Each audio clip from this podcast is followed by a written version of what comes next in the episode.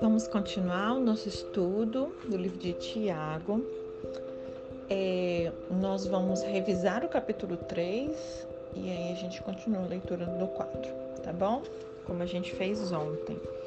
É, a gente viu que no capítulo 3, até mesmo a fé que produz obras, ela vai enfrentar muitos desafios, né? Não sei se alguém te contou, tem gente que está vendendo um evangelho aí que é só oba-oba, só mar de rosas, como se não tivessem desafios pela frente, como se não tivessem dias maus, né? Mas a palavra nos mostra exatamente o contrário. E aí, um dos grandes desafios que a gente tem não é nem com relação a algo externo, uma circunstância que se levanta, mas como a gente reage a isso. E um primeiro deles, desses grandes desafios, é com quem? Com a bendita língua. Quase incontrolável, mas que ainda assim exerce uma influência tremenda na vida das pessoas. E o outro problema é consigo mesmo. O coração do homem carnal, ele abriga a amargura, a ambição, que acaba movendo ele por uma sabedoria que é destinada a ajudar ele nos seus objetivos egoístas, né? E aí, por sua vez, a sabedoria de Deus, ela nos direciona para caminhos de pureza, caminhos plenos de misericórdia, de indulgência. Como é que a gente precisa, né, gente? É, viver segundo a sabedoria do céu e não a sabedoria terrena e demoníaca, como o Tiago nos ensinou. Porque se a gente a gente precisa viver segundo a sabedoria celestial, porque somente ela pode nos conduzir a uma colheita de justiça. Amém? No versículo 1, ele fala sobre é, mestres, né? Ele fala: Meus irmãos, não sejam muito de vocês mestres, pois vocês sabem que nós, os que ensinamos, né? Eu quero aproveitar para parabenizar, não sei se tem pessoas aqui que me ouvem que são professores de alguma forma, não sei que tipo de ensino. Às vezes você dá aula de dança, às vezes você dá aula de um instrumento que você toque, às vezes você dá aula de canto, às vezes você é professor que leciona na escola mesmo, né? É, às vezes você é professor de Bíblia, como eu costumo brincar, né? Como eu, mestres da palavra, enfim, aquilo que o Senhor colocou a sua mão para fazer e aquilo que você tem ensinado, eu queria dar parabéns hoje em dia do professor, né? E a Tiago aqui nos fala, né? Não sejam muito de vocês mestres, porque realmente vai ter uma cobrança aí um pouco maior. Ele fala, vocês serão julgados com maior rigor e quando essa palavra aqui, mestres, né, a construção grega dela, ela sugere que muitos da congregação judaica, a qual né, Tiago estava escrevendo, eles estavam buscando se tornar mestres. Porque para eu falar para não, né, não sejam muitos de vocês mestres, porque muitos deles eles queriam virar mestres. E esse fato não chega a surpreender, por quê? Porque no judaísmo havia uma cultura instalada de estudar, de valorizar bastante os que vinham a ser doutores da lei, né? Então, Tiago, ele desencorajava esse esforço, fazendo-os lembrar que os mestres, eles seriam avaliados com rigor. E a palavra aqui no original é crisma. E essa palavra, ela não implica num julgamento negativo tá? Mas no sentido positivo, ela diz respeito a simplesmente uma responsabilidade de julgar, de examinar o fato e declarar uma sentença. É, no verso 2 a gente vê sobre um atestado de maturidade, né? É, ser apto para você controlar o que dizer é um atestado de maturidade espiritual. Então, essa história de que, ah, sou assim mesmo, eu falo mesmo, sou verdadeiro, transparente. No mínimo, em primeiro lugar, você é mal educado e segundo, imaturo, né? Porque a sabedoria nos faz muitas das vezes não falar verdades que precisavam, que precisavam não, que poderiam ser ditas, né? Então, é, você é, ser apto para controlar o que dizer é um atestado de maturidade espiritual. É um feito significativo. E tudo indica aqui que a língua ela diz muito mais do que a gente suspeita. Do verso 13 ao 12, ele vai falar sobre a língua. Tiago vai descrever o poder, né, do verso 3 a 6, do poder da língua. Do verso 7 a 12, ele vai falar da perversidade da língua. é, ele tem o poder de inflamar paixões, participa dos atos maus do homem e até mesmo direciona os nossos pensamentos nessa direção, corrompendo aí as nossas vidas como um todo, cuja maldade ela deriva do próprio inferno, conforme o verso 3 a 6. E como um mal incontido, é quase impossível de controlar. E é absolutamente inconsistente o fato de que a mesma língua, né, ela bendiz, ela abençoa e ao mesmo tempo ela amaldiçoa o outro. Isso aqui é tipo é inconsistente, gente, não dá. Né? Não tem como da mesma fonte jorrar água amarga, água doce. Amém? No verso 10 ele fala sobre estar abençoando os outros, né? É, abençoar é você prover com poder para o sucesso, a prosperidade e assim por diante. E a palavra grega aqui no original é eulogia, que significa literalmente falar, falar bem de, louvar.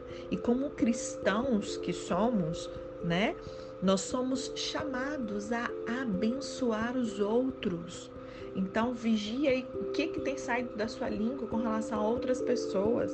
Nós fomos chamados para abençoar os outros.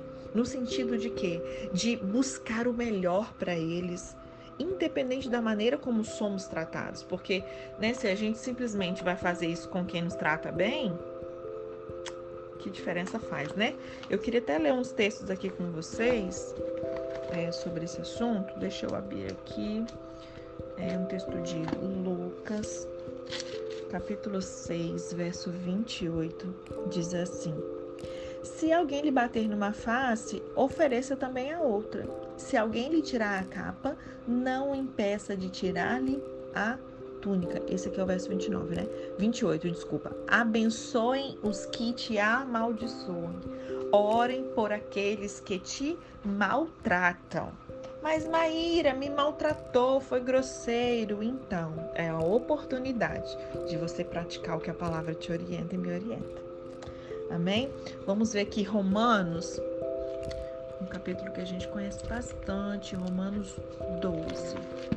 Romanos 12, eu vou ler o verso 14, que diz assim: Abençoem aqueles que os perseguem abençoem e não os amaldiçoem. A palavra é bem clara, né, gente? Acho que não tem por que a gente ter, ter dúvida com relação a isso. Basta simplesmente a gente ouvir e praticar. É uma grande oportunidade. Eu queria também ler o último texto, 1 Crônicas, capítulo 4, verso 12, que diz.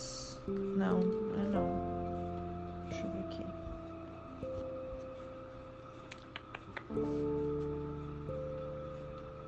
Não, eu ter referência errada. Desconsidere.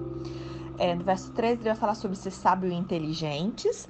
E são qualidades, né, eminentemente práticas. É, cada uma delas descreve a maneira pela qual a gente usa a sabedoria.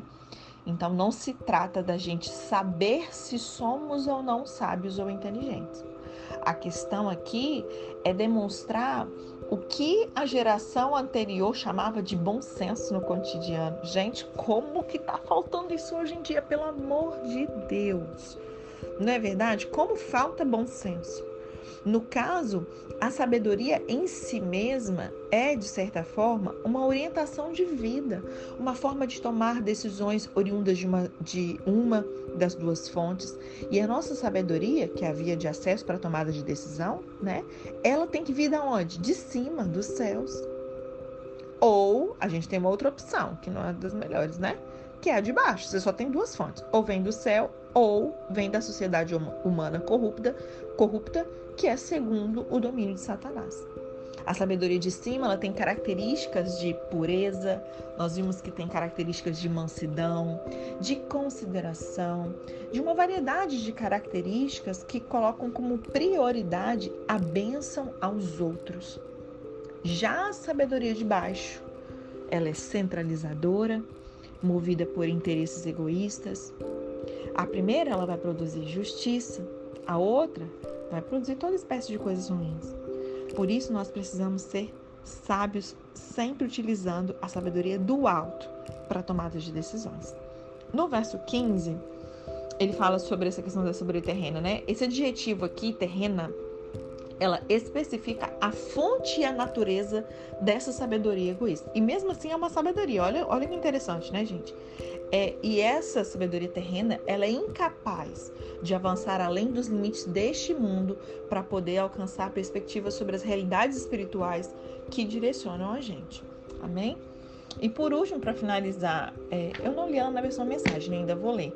É, o verso 18 ele fala da colheita de justiça. Os lavradores que esperam por uma colheita abundante, eles não semeiam em solo estéril. E Tiago nos mostra à mente o fato de que essa justiça ela não pode ser produzida em solo humano, caracterizado por um espírito de amargura, de egoísmo. As personalidades de uma pessoa que visa a paz e a harmonia é um solo muito melhor para se plantar. Amém? Vou ler uh, na versão A Mensagem. Vou falar de algumas leituras contemplativas com relação a esse capítulo também, tá? É, cuidado com o que você fala. Não se apressem em querer ensinar, meus amigos. Eu vou até fazer um parênteses aqui com relação a isso. Muitas das vezes pode ser que você tenha, inclusive, esse chamado, né? Lá em Efésios 4, se eu não me engano, né? A gente trata, é, o Senhor ele trata para nós sobre os cinco dons ministeriais, os ministérios da fala, ali, e dentre eles está o dom de mestre, o dom ministerial de mestre. E aí quem é, designa isso não somos nós, não sou eu que escolhi ser mestre, é o Senhor Jesus quem me designou para isso? Quem te designará para isso? E é o Senhor que estabelece a gente, né? Deus nos estabelece naquele chamado que Jesus é, nos chamou. Então, é, não adianta a gente querer ser algo que Deus não nos chamou para ser. Segundo lugar, se Deus de fato nos chamou para aquilo, existe tempo para todas as coisas. Então, muitas das vezes a gente vê pessoas querendo ter voz, querendo ser mestres, querendo mentorear, discipular, aconselhar, ensinar, sem antes sentar para aprender, ser ensinado, mentoriado, disciplinado, corrigido, né? Então, um mestre antes ele precisa sentar para aprender. Não pode ter preguiça de estudar, de ler, de ter tempo a sós com o Senhor.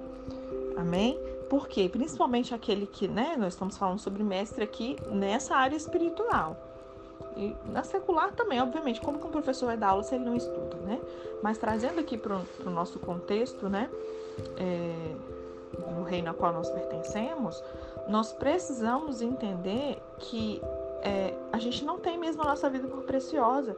E esse dom não é para nos exaltar. Todo dom ele é para servir para edificação do corpo. Amém?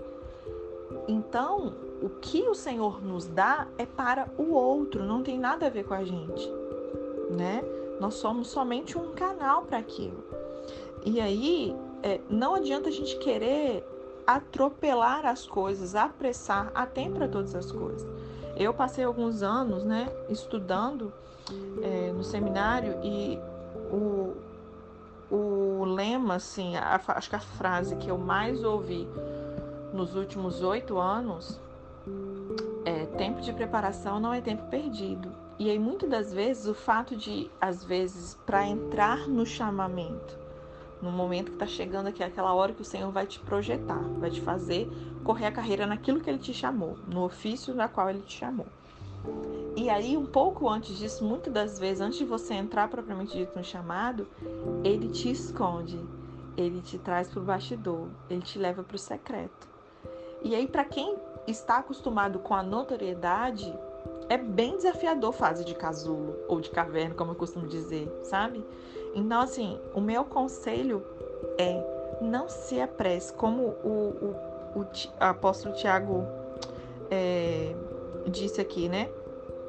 Não se apressem em querer ensinar. Não, não apresse. Há tempo para todas as coisas. O tempo de você ser preparado para o Senhor não é tempo perdido. Ah, mas eu tinha que. Não, você tem que estar exatamente o Senhor quer que você esteja. Aprendendo, sendo corrigido, exortado, ensinado, recebendo aquilo que pessoas que o Senhor vai colocar no seu caminho depois, essas pessoas vão precisar de coisas específicas que o Senhor vai te entregar nesse, nesse, nessa estação. Entende? Então eu precisava falar isso, não sei para quem, mas você que está ouvindo sabe. Amém? Ou vocês, né? Não sei quantas pessoas o Senhor queria edificar a vida com essa fala. Mas vamos lá. Não se apressem em querer ensinar, meus amigos. Porque, gente, ensinar é muita responsabilidade, né? Então tem galardão para quem ensina isso aqui, mas para quem ensina errado, acrescenta coisas, ensina o que a palavra não diz, rapaz, é muito sério. Eu só ensino aquilo que eu tenho convicção do que a palavra diz. Amém? Nada de doutrina de homens, então tenham cuidado com relação a isso, ok? Ensinar é muita responsabilidade. Professores e mestres são muito respeitados porque se exige muito deles e nenhum de nós é perfeitamente qualificado para essa tarefa. Erramos quase todas as vezes que nós abrimos a boca. Sim, gente, nós erramos. Nós não sabemos tudo, né? Se você achar alguém que não falha ao abrir a boca, está aí uma pessoa perfeita, com total controle da vida. O freio na boca do cavalo comanda o cavalo inteiro. Como um pequeno leme, né, de um grande navio, o capitão ele consegue contornar a tormenta. Uma simples palavra, ela pode parecer nada, mas ela é capaz de construir ou destruir quase tudo, com uma simples palavra. Basta uma faísca para você incendiar uma floresta inteira. Uma palavra descuidada ou indevida, ela pode fazer o mesmo. Com as nossas palavras, nós podemos arruinar o mundo, criar confusão sem fim, jogar lama na reputação dos outros e encher o mundo inteiro de fumaça. Uma fumaça que vem das profundezas do inferno. Não é de se assustar. Podemos domar uma onça, mas não podemos domar a língua. Ninguém nunca fez isso. A língua é veneno de cobra, uma assassina cruel.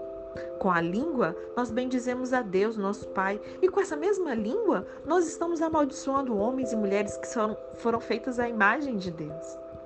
Palavrões, maldições, elogios, bênçãos, saem tudo da mesma boca. Amigos, assim não dá. Já viram uma fonte da água pura num dia e no outro dia dá uma água imprópria? No outro dia? Um pé de manga produzir maracujá? Uma laranjeira pode dar banana? É claro que não dá para tirar um copo de água pura de um poço de lama. Gente, eu amo esse texto. Como nós precisamos aprender a prestar bem atenção nesse órgão tão pequenininho que é a língua Amém? E com relação a leituras contemplativas, eu queria né, trazer um, abrir um parênteses aqui novamente antes da gente finalizar o capítulo 3. Provérbios 18, 21 vai falar que a língua ela tem o poder de transmitir vida ou morte. Amém? É, Mateus 5, verso 21 e 22. Então, leia aí na sua Bíblia, Provérbios 18, 21 e Mateus 5, verso 21 e 22. Mateus 5 ele fala da seriedade de amaldiçoar alguém. Vamos abrir aqui? Deixa eu abrir aqui para a gente ler juntos. Mateus, capítulo 5, verso 21 e 22. Diz assim: Vocês ouviram o que foi dito aos seus antepassados: Não matarás. A quem matar está sujeito a julgamento. Mas eu lhe digo que qualquer que se irá contra seu irmão estará sujeito a julgamento. Também qualquer que disser a seu irmão. Raká, que é um termo, é um termo aramaico, gente, de desprezo, né, equivalente a tolo, tá bom? É, será, será levado ao tribunal. E qualquer que disser louco corre o risco de ir para o fogo do inferno. Tem noção? Existe uma seriedade muito grande de amaldiçoar alguém. E quantas vezes nós, no momento de ira, muitas vezes podemos amaldiçoar um filho, por exemplo. É muito sério, né? Tiago ele defende que é, é, é impossível a gente subestimar o significado das palavras. Não há meras palavras. As palavras, a palavras, as palavras de Deus, elas fazem o mundo girar. E as nossas palavras, ainda que não sejam tão poderosas, né? Elas não estão muito atrás. Mesmo que pareçam pequenas, elas podem causar um grande estrago, um grande impacto. Tiago ele usa três metáforas na argumentação. Primeiro, ele fala que a língua é um órgão que transforma palavras em sons, é como um freio na boca de um cavalo, e sem o freio, o cavalo ele é quase sempre selvagem, imprevisível, mas com o freio e a rédea, você pode fazer com que o cavalo faça qualquer coisa. Um cavalo grande e um freio pequeno, mas é o freio que conduz o animal. Segundo, Tiago diz que a língua é como um leme de um navio um grande navio no meio do mar, ele está sujeito a enfrentar violentas é, tempestades, ventos violentos. E um pequeno leme, ele é colocado no navio e é exatamente o leme, não é o vento que determina o curso da embarcação, é o leme. E aí finalmente ele fala que a língua é como uma pequena faísca na floresta. Quando um fogo é deixado em campo aberto, ele pode se espalhar e antes que você perceba, grandes florestas com árvores imensas podem virar fumaça. E basta um momento de desatenção em uma conversa ou um momento de raiva para que a conversa escape do controle, causando grandes devastações. Você acredita nisso?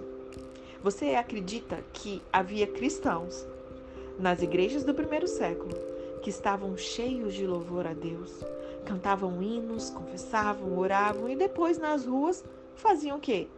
Isso acontecia no primeiro século, né, gente? Hoje em dia não acontece mais não, né? Faziam fofoca, amaldiçoavam, depreciavam os irmãos com suas palavras. Vocês acreditam que acontecia isso na igreja do primeiro século? Hum, a gente pode acreditar, né? Por quê? Porque nós fazemos o mesmo. Hoje ainda é da mesma forma.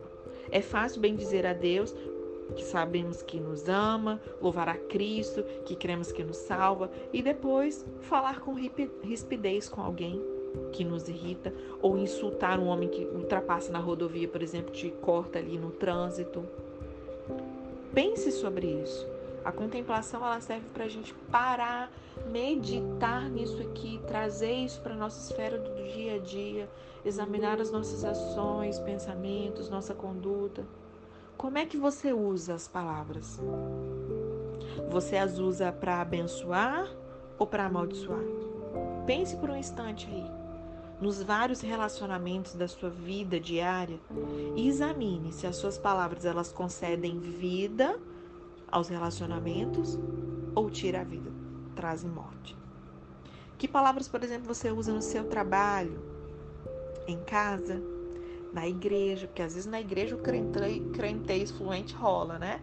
Mas quando sai da igreja, o palavreado já muda. Como é que são as palavras que você se dirige ao seu cônjuge, ao seu patrão? Que palavras você usa para falar de um político? Aleluia. Hum? Principalmente se for um político que você não se agrada muito. Quais são as palavras que você usa para falar do seu pastor, ou de um membro da liderança da igreja. Pense sobre isso. Amém? E para finalizar, ó, hoje não vai dar para a gente ler o 4. Achei que ia dar, né? Mas eu falo um pouquinho, né? Amanhã a gente lê o 4, tá? Finalizando aqui o capítulo 3, diz assim: Quer ser considerado sábio? Quer ter reputação de quem entende? Esse é o caminho. Aprenda a viver. Escute a sabedoria. Viva com humildade. O que conta é como você vive, não é como você fala. Aleluia. E aí, trazendo para os dias atuais, né? Além do que você fala, não é o que você posta. É o, nas redes sociais, não é verdade? É o que a gente vive. Ambição de espírito não é sabedoria. Sair dizendo que é sábio não é sabedoria. Torcer a verdade para parecer sábio não é sabedoria. Está longe da verdadeira sabedoria. Isso aí é pura malandragem, é diabólico. Lembre-se, sempre que tentarem parecer melhor que os outros ou se aproveitar dos outros, tudo vai dar errado e todos terminarão pulando na garganta um do outro. A verdadeira sabedoria que vem de Deus, ela começa com uma vida santa, e é vista no relacionamento com o próximo. Porque muitas vezes, gente, você pensa, nossa, minha vida com Deus. Tá, mas se a sua. Preste bem atenção nisso aqui que ele afirma. A nossa vida santa é vista no nosso relacionamento com o próximo. Ok? Então, se a minha vida com o próximo não está demonstrando santidade, você precisa rever. Porque é ali que você vai expor essa sua verdadeira santidade. A vida é cheia de gentileza, bom senso, misericórdia, e aí ela é para lá de abençoada. Essa é a vida com a sabedoria de Deus. Ela não muda com um tempo instável, não tem duas caras. Aleluia. Essa sabedoria se confirma na vida comunitária. Aí o povo agora quer ficar dentro de casa sem congregar, porque, ah, gente, igreja tem muita gente problemática, meu Deus do céu. Pois é, mas Deus nos fez para viver em comunhão uns com os outros, em comunidade, não é para viver sozinho, não. Essa sabedoria ela se confirma na vida comunitária, justamente com aquela pessoa que não vai ter muito bom senso, com aquela pessoa que é meio sem noção, aquela pessoa que é carnal, que é imatura. Amém? Você poderá ter uma comunidade saudável, sólida, bem-sucedida e que Deus aprova somente se trabalhar duro para fortalecer os relacionamentos, tratando todos com dignidade e honra. Amém? Olha que receita incrível, né? Engraçado, quando ele falou sobre que fortalecer os relacionamentos, eu lembrei de um livro que eu comecei a ler essa semana, é, chamado Relacionamentos Importam, de Tony Cook. Ele é bem fininho, recomendo a leitura, tá? Já comecei, assim, tive ótimas recomendações dele. Comecei agora, mas já vi que ele é maravilhoso. São lições de Paulo e das pessoas que impactaram a vida dele. Amém? Então, fiquem com Deus, que vocês sejam abençoados na prática da palavra. É, o livro ele é bem pequenininho, mas né, da mesma maneira que Gálatas, com uma porção incrível, poderoso, profundo. Tem muito ensino aqui. Ouçam novamente os áudios, releia a palavra, medite sobre esses textos e é, coloque em prática. Amém? Até amanhã.